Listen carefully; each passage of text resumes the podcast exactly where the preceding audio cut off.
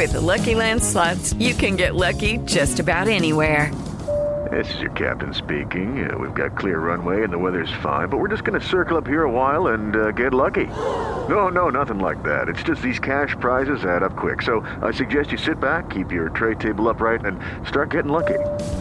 Play for free at LuckyLandSlots.com. Are you feeling lucky? No purchase necessary. Void where prohibited by law. 18 plus terms and conditions apply. See website for details. Ciudadanos informados, informando. Este es el podcast de Iñaki Manero, 88.9 Noticias. Información que sirve. Tráfico y clima cada 15 minutos. Este es un espacio en el que normalmente Iñaki Manero habla, sí como no, con Rodrigo y es para mí un gusto porque además ya tuve el placer de conocerlo cuando yo estuve en cabina en alguna de estas intervenciones. Él llegó, él tenía una cita ya pactada con Iñaki Manero, pero me tocó estar en cabina y platicamos y platicamos muy a gusto porque además es un tema que a mí también me apasiona. Y hoy, Per Rodrigo, buenas tardes, te doy la bienvenida. El tema es igual de apasionante que los otros porque tiene que ver con la interacción, con la conexión, con la comunicación y la pregunta es muy concreta podemos hablar con los perros. Pero digo, buenas tardes. Hola, Toño, ya que nos escucha, pues con los animales en general, mi estimado, es un tema que puede crear mucha, mucha incredulidad, porque al verlos eh, siempre a todos los animales como seres menores, creyéndonos la especie superior, pues como que no nos conviene verlos inteligentes y mucho menos eh, que haya una posible comunicación que se conoce a nivel mundial como comunicación interespecies.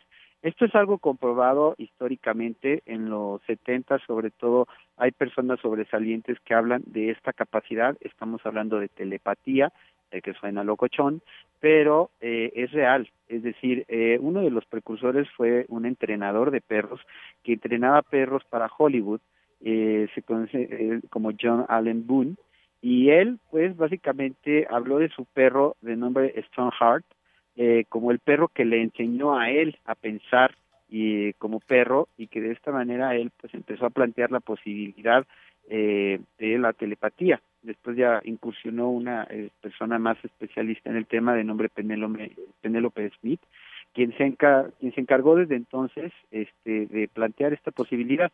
A nivel Latinoamérica hay una persona aquí en México de nombre Dani Camino, que desde hace 18 años eh, pues se ha concentrado en enseñarnos que esto existe e incluso enseñarnos a, hacerlo. Ahora, ¿esto para qué nos puede funcionar? Pues absolutamente para todo. Todo tipo de problemas de comportamiento se pueden trabajar literalmente de raíz porque puedes comunicarte con el animalito en cuestión y llegar a una comprensión de qué es lo que pasa, cómo piensa y cuáles son las posibles soluciones del problema que hables.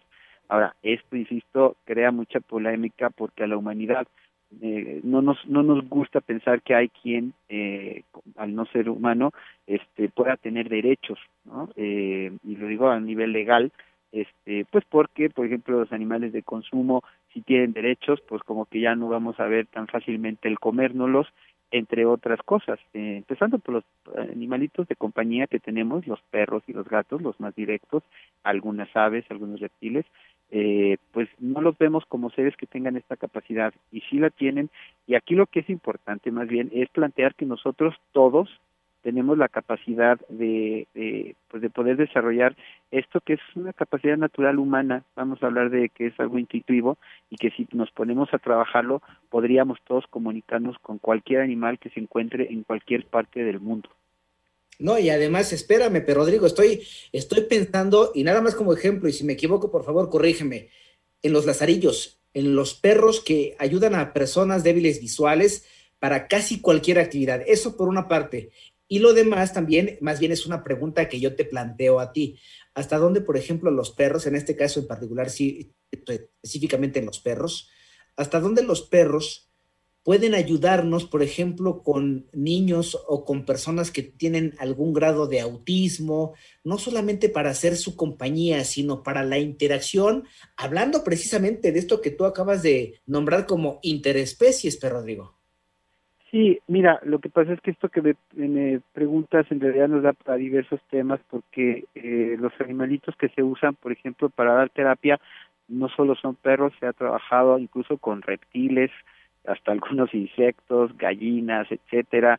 Eh, se ha puesto incluso de moda el puerquito vietnamita, eh, pero bueno, esto nos comprueba que todos los animales, claro que pueden funcionarnos como una gran herramienta para este tipo de actividades. Tú decías los perros lazarillos, incluso los animalitos, eh, bueno, hablando de perros específicamente con ya un nivel alto profesional, por decirlo de una manera, también se ven envueltos en problemas de comportamiento que sus entrenadores no saben cómo solucionar. Eh, un perro lazarillo que no quiera trabajar, eh, u otro, un perro de rescate, este, tenemos que entender qué es lo que pasa y a veces los especialistas de verdad no sabemos qué es lo que está sucediendo. Esta herramienta de la comunicación telepática es impresionantemente fuerte. Ahora, yo, por ejemplo, la he usado, no soy un especialista en esto, me, me, dirijo a especialistas que lo hacen para animalitos que incluso ya trascendieron, es decir, cuando ya se murieron, eh, te puedes comunicar con ellos en el lugar en el que se encuentran y eso a mí me ha creado una paz impresionante.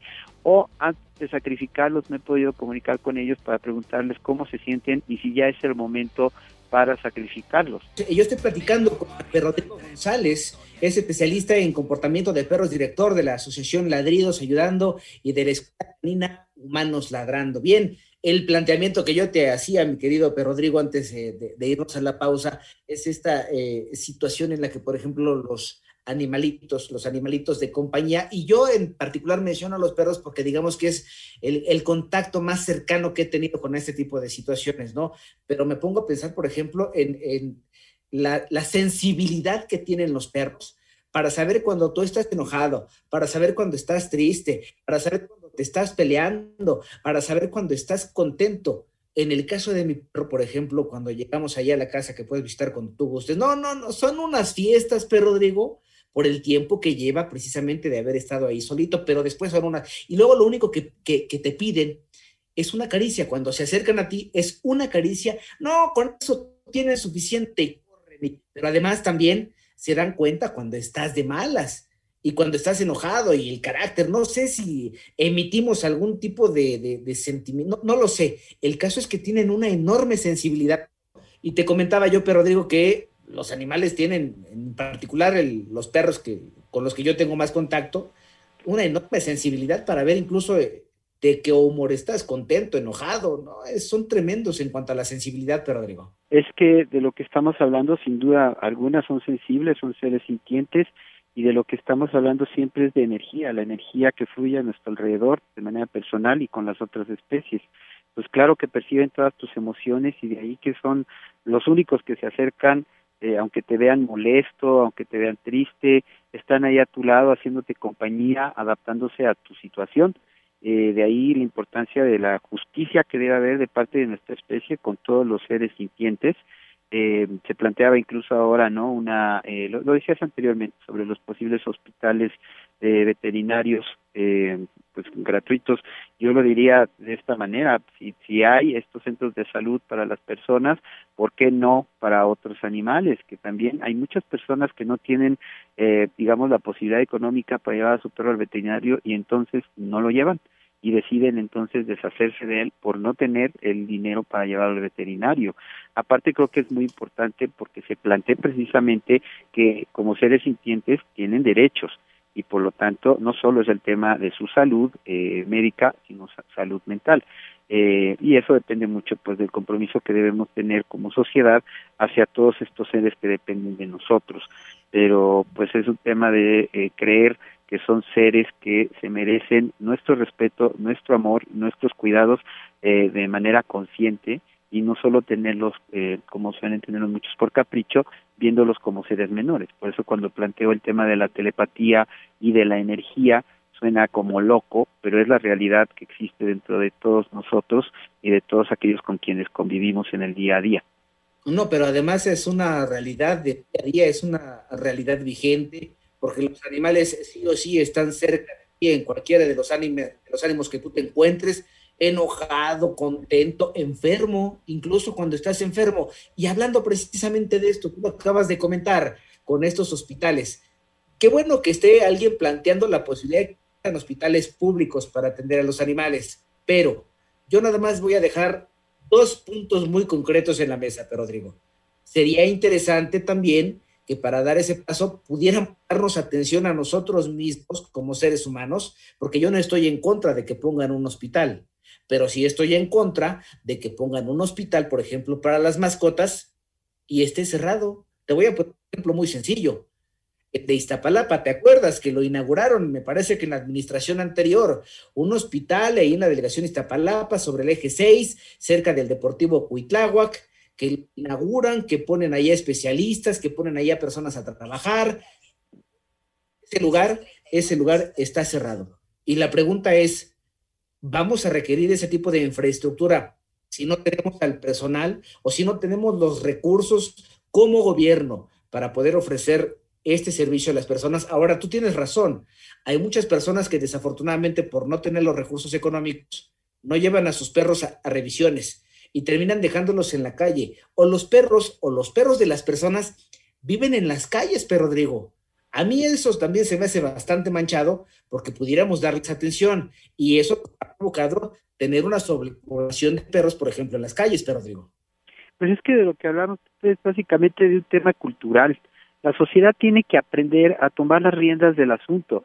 Eh, no tenemos un beneficio de salud lo estamos viviendo hoy en día, dándonos cuenta de cómo le valemos al gobierno eh, y lo que tú planteas de la, de la clínica veterinaria abandonada demuestra que son básicamente proyectos electorales que solo funcionan para quedar bien y a la mera hora ni a nosotros los humanos ni a las otras especies eh, les dan, eh, pues, las o sea, no solucionan las necesidades que tenemos en este momento hablando de cuestiones de salud.